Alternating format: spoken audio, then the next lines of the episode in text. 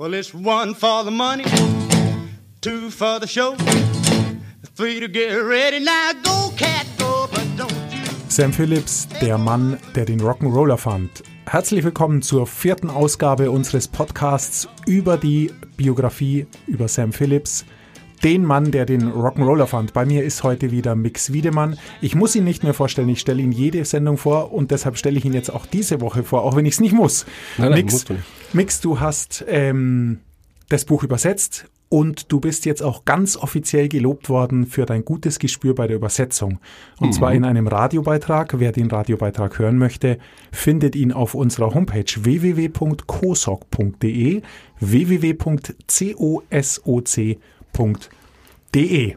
Den Podcast aber bitte erst hören, wenn unser Podcast hier vorbei, vorbei ist. Ja. Ähm, nicht vorher, nicht jetzt abbrechen. Heute wird's spannend, denn wir kommen ähm, der Biografie in eine Zeit, die Sam Phillips zu einer unsterblichen Ikone hat werden lassen. Ganz genau. Der Beginn von Sun Records.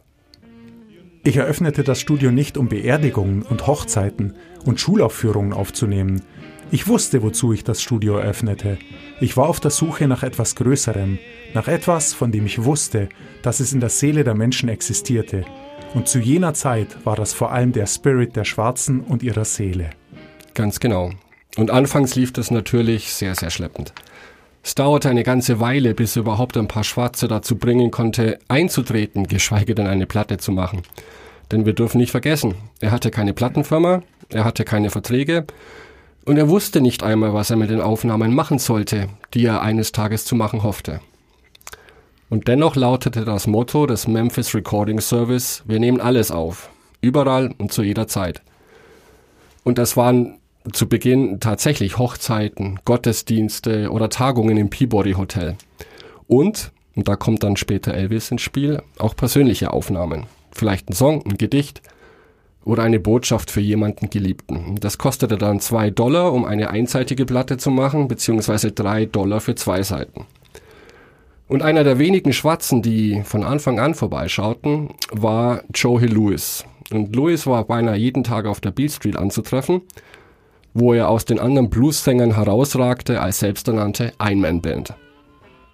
Und dann, aus heiterem Himmel und ohne Vorwarnung, Fanfaren oder symbolträchtige Vorzeichen, kam die Sache langsam ins Rollen.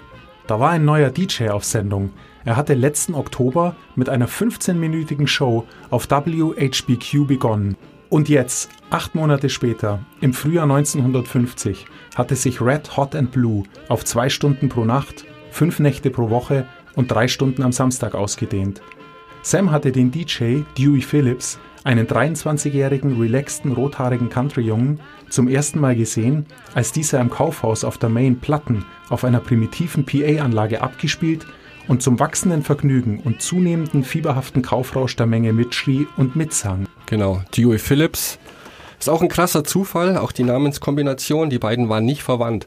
Aber diese Kombination aus Deweys vollkommener Ausgelassenheit und nicht zu leugnender Authentizität, die Sam Phillips immer gesucht hat, und einschließlich der Tendenz, sowohl seine Wörter als auch das Studio-Equipment live auf Sendung auseinanderzunehmen, gepaart mit seinem nahezu makellosen Gespür für Musik, also neue Musik, frische Musik und das nicht nur Race-Musik, sondern auch Western, Swing, Spirituals, zog eine Lawine von neuen Fans an.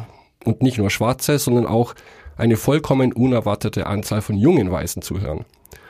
Und so entdeckte ihn Sam und für Sam war Dewey in gewisser Weise eine Art Seelenverwandter, der zur selben Zeit am selben Ort auf der Suche nach derselben Sache losgelassen worden war.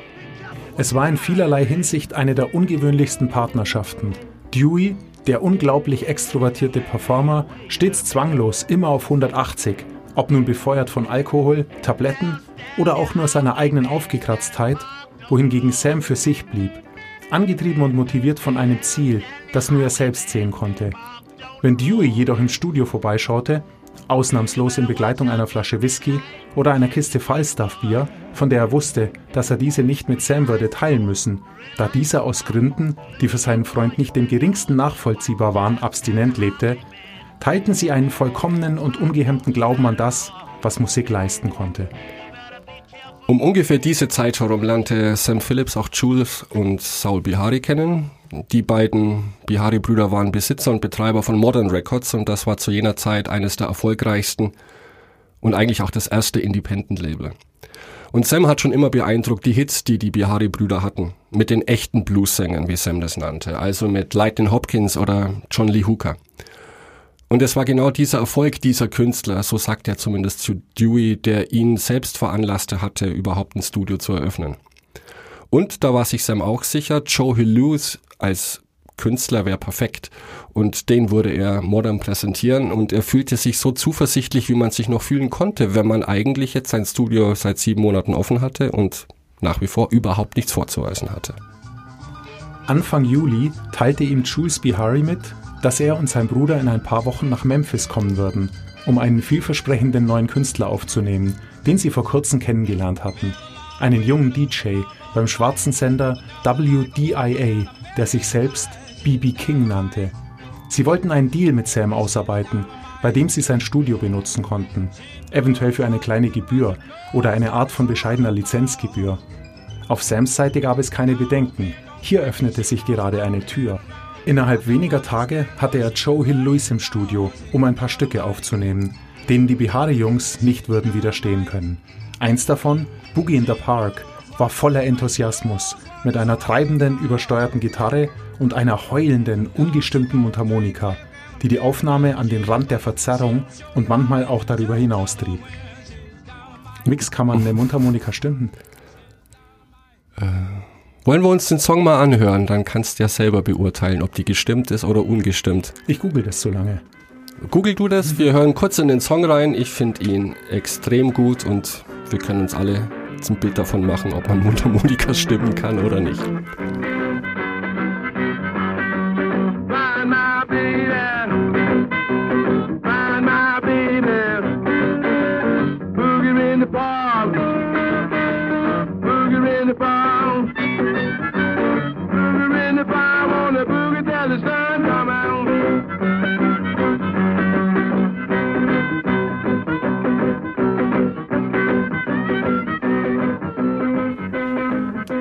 Also, ich war jetzt in einem Mundharmonika-Forum und man kann, dort, nein, dort steht, man kann und sollte Mundharmonikas regelmäßig stimmen oder stimmen lassen. Also, der Punkt geht an dich. Kein Übersetzungsfehler, schade.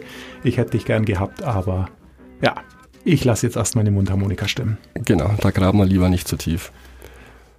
Wir hatten gerade Joe Hill Lewis gehört mit Boogie in the Park und Sam wollte den ja an Modern präsentieren, beziehungsweise den Bihari-Jungs verkaufen. Aber in dem Moment war es eigentlich vollkommen egal, ob die Biharis diesen Song mochten oder nicht, denn die beiden, also Bihari und Phillips, hatten nach wie vor keinen Deal mit BB King. Und das war natürlich eine der ersten Fragen von Sam, aber dann antwortete ihm Jules wohl knallhart, äh, es gibt keinen Deal, sie bezahlen ihm das Geld für die Studiozeit und das war's. Muss natürlich eine riesige Enttäuschung für Sam gewesen sein und er war auch auf 180. Also holte er die Aufnahmen von den Bihari-Jungs zurück und irgendwie aus Trotz, anders kann ich mir kann ich es mir nicht erklären, veröffentlichte er ein paar Tage später eine Pressemitteilung und die hieß da The Philips, das heißeste Ding im Land. Also hat er sein erstes Plattenlabel gegründet, das nicht Sun Records hieß, hieß sondern The Philips. Und sein Partner war natürlich Dewey Phillips, was ja auch passend war. Und das war aber unvorstellbar, denn das widersprach eigentlich in allem, was Sam die ganze Zeit über gesagt hat, dass er keine Zeit hat, keine Ahnung, kein Geld, ein eigenes Plattenlabel zu gründen. Aber dennoch tat er sich mit Huey Phillips, diesem, naja, sagen wir mal, Zwielicht ist vielleicht das falsche Wort, aber sehr unzuverlässigen Partner zusammen und gründeten The Phillips, auf dem Boogie in the Park erschien. Aber das hielt nicht lange an und man kann das heutzutage nicht mehr ganz nachvollziehen, nachvollziehen woran es denn zerbrach. Aber letztendlich, The Phillips ging den Bach runter, damit auch die Stimmung von Sam. Und das alles hing wahrscheinlich auch mit den Spannungen zusammen, die er beim Radiosender erfahren musste. Und für Sam war es hart. Alle lachten mich aus. Natürlich versuchten sie es mit einem Augenzwinkern zu kaschieren, wenn sie über meine Aufnahmen und meine Nigger sprachen und das waren einige der besten Freunde der Welt. Sie sagten, nun, du riechst vollkommen in Ordnung, Sam. Ich schätze, heute hast du nicht mit deinen Niggern abgehangen. Klingt heutzutage ganz schön krass. Ja, grenzwertig. Ja. Aber gut, das waren die Zeiten. Ähm, Doch dann lernte Sam Leonard Chess kennen. Und Chess war ein großmäuliger Draufgänger aus Chicago, der seine eigene Plattenfirma hatte, äh, die bezeichnenderweise Chess Records hieß. Und die betrieb zusammen mit seinem jüngeren Bruder Phil. Irgendwie mochte ich Leonard. Er hatte damals nicht wirklich viel Geld, hatte aber von meinem Studie gehört, kam vorbei und wir unterhielten uns und er sagte, Mann, ich würde alles geben, um mit dir zu arbeiten. Und dann, an Ort und Stelle, schlug er einen Deal vor. Sie würden sich den Gewinn an allen Aufnahmen von Sam, die er veröffentlichte, 50-50 teilen, solange er das Vorkaufsrecht hatte. Und der erste Song, den er ihm gab, war Rocket 88. Endlich. Also auf Rocket 88 warte ich jetzt seit Folge 1 und wahrscheinlich sogar noch viel länger. Rocket 88 war ein Song, der ursprünglich von einer Band stammte, die sich The Kings of Rhythm nannte. Und der Kontakt kam über BB King zustande, der den Kopf der Band, einen heutzutage auch relativ berühmten Ike Turner, kennenlernte.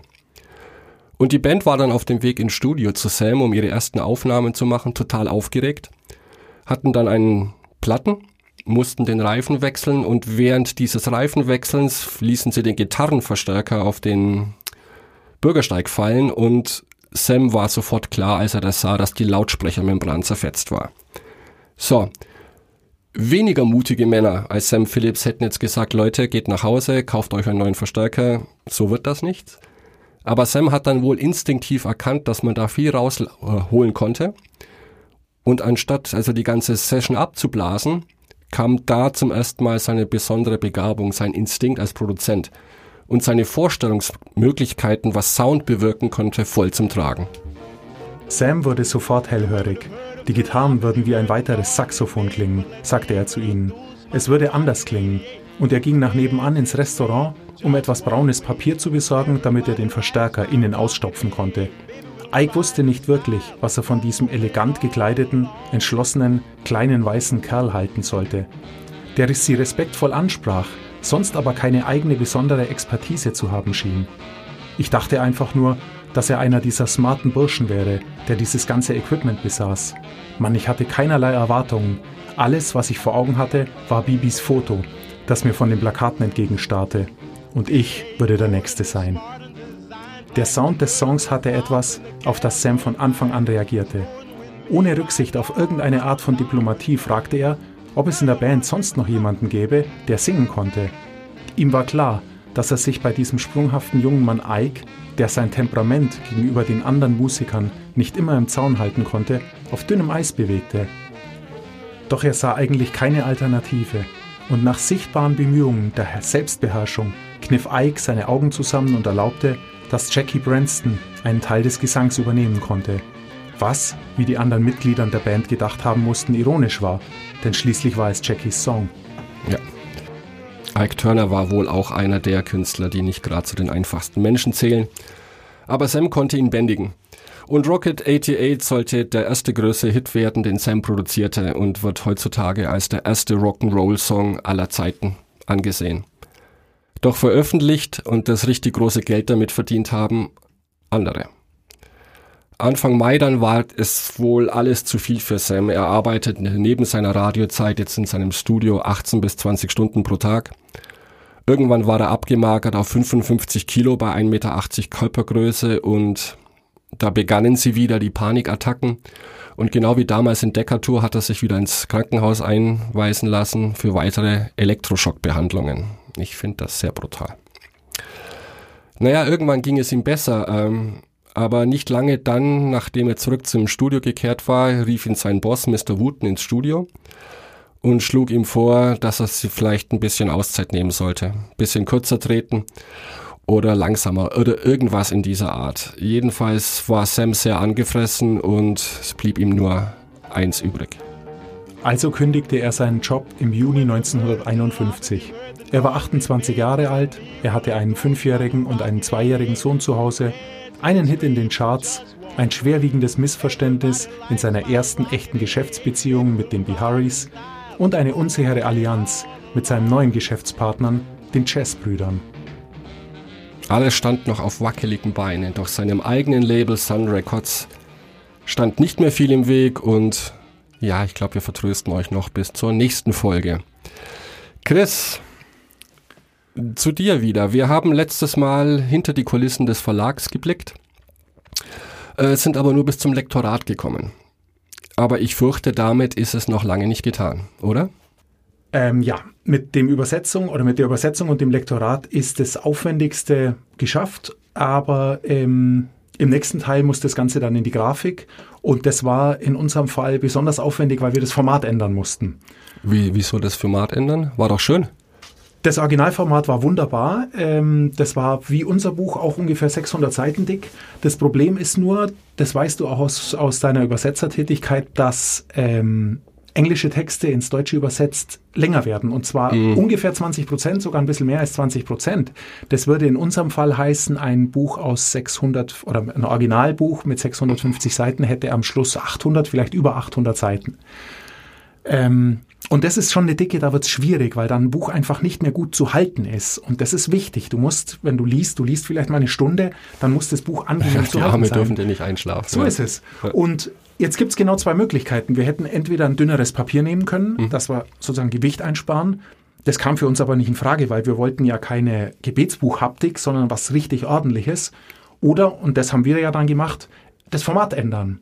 Wir haben es sozusagen ein klein wenig höher gemacht und doch deutlich breiter gemacht, so dass wir das wieder mehr oder weniger kompensieren konnten.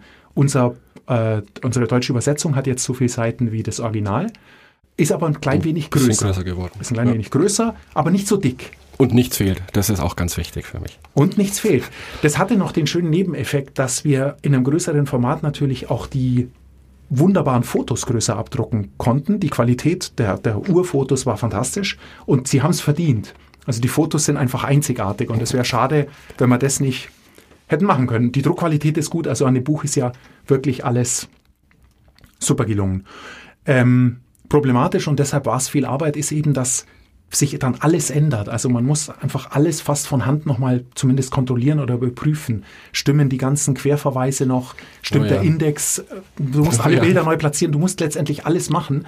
Ähm, wir hatten von einer wunderbaren Grafikerin und Layouterin Karim Jasmin ähm, Unterstützung und das war eine große Hilfe, weil die wirklich, also die hat das äh, technisch perfekt gemacht und hat auch absolut mitgedacht. Also die hat Fragen gestellt über Probleme, auf die ich nicht gekommen wäre. Das stimmt, ja. Die jetzt im Buch noch aufgekommen wären. Also das war wirklich eine extrem große Hilfe.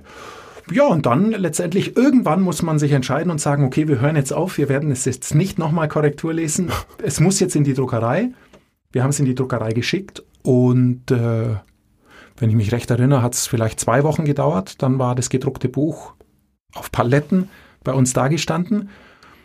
Und dann hat es noch etwa zwei, Minu zwei Monate gedauert, bis wir es veröffentlichen konnten. Was? du hast hier palettenweise Bücher zwei Monate lang rumstehen lassen. Ja. Und, und die Welt war heiß auf dieses Buch, beziehungsweise ich war heiß darauf, dass die Welt darauf heiß ist. Äh, das habe ich auch wirklich nur gemacht, um dich zu ärgern. Ja, ja.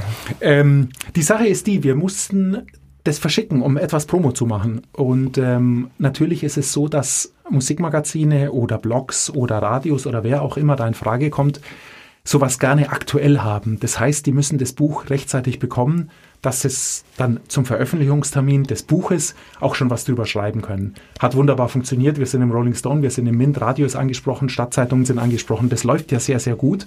Aber es war eben wichtig, dass die so ein Buch rechtzeitig haben, dass es in Ruhe ob die es ganz lesen werden, keine Ahnung, schwamm drüber, aber dass sie es zumindest mal querlesen und durchschauen können und sich ein Bild davon machen können von der Qualität. Die übrigens auch allen gut gefallen hat. Also es gab noch keinen einzigen schlechten, schlechten Review dazu.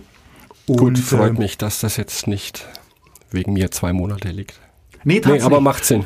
Tat's nicht. Und zudem kommt ja natürlich noch, dass ähm, sowohl die Händler äh, Zeit haben wollen, sowas vorzubestellen, wenn die es erfahren, und dass auch die großen Online-Händler wie Amazon oder Bohl natürlich eine Vorlaufzeit brauchen, um das Buch in ihre Lager zu bringen und es dann am äh, Veröffentlichungstag, Veröffentlichungstag, ich versuche das nochmal, am Veröffentlichungstag dann äh, parat haben. Sehr schön. Und ich glaube, also ich glaube, wir sind beide sehr zufrieden mit dem Feedback, das wir bislang bekommen haben. Und ich habe keine Ahnung, wie ich jetzt weitermachen soll.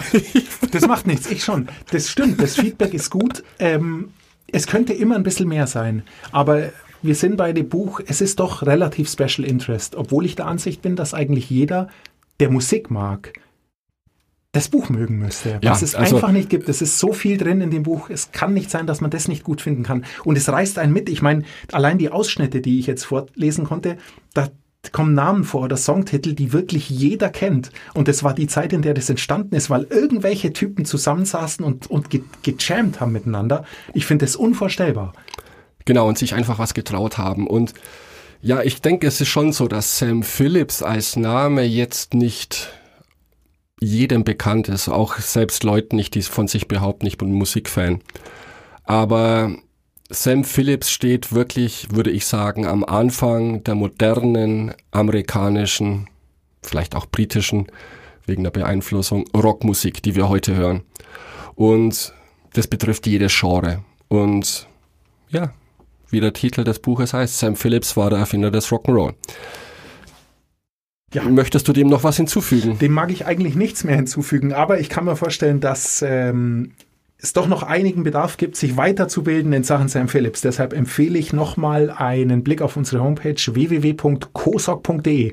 Da kann man das Buch nämlich bestellen, ähm, natürlich zum gleichen Preis wie im Handel. Wir legen aber nochmal wunderschöne Ja, Sun Records. Cosoc Bierfilzchen mit bei äh, für jede Bestellung. Das Buch gibt's bei uns auf Rechnung, also auch kein Risiko. Einfach eine Mail an info.cosoc.de mit der Adresse. Wir schicken das Buch raus, ihr könnt's in Ruhe lesen und dann habt ihr zwei Wochen Zeit, es zu bezahlen. Und ich scharre jetzt mit den Hufen, weil wir möchten jetzt dann endlich in der nächsten Folge über die großen Stars auf Sun Records sprechen. Und vielleicht, ich habe ein paar Fun Facts zusammengesucht. Erster Künstler, wir haben schon angesprochen auf Sun. Wer hat die meisten Platten verkauft? Wer war der größte Star? Bleibt dran, nächste Woche gibt's das zu hören. Wunderbar, bis Ciao, dahin. Chris.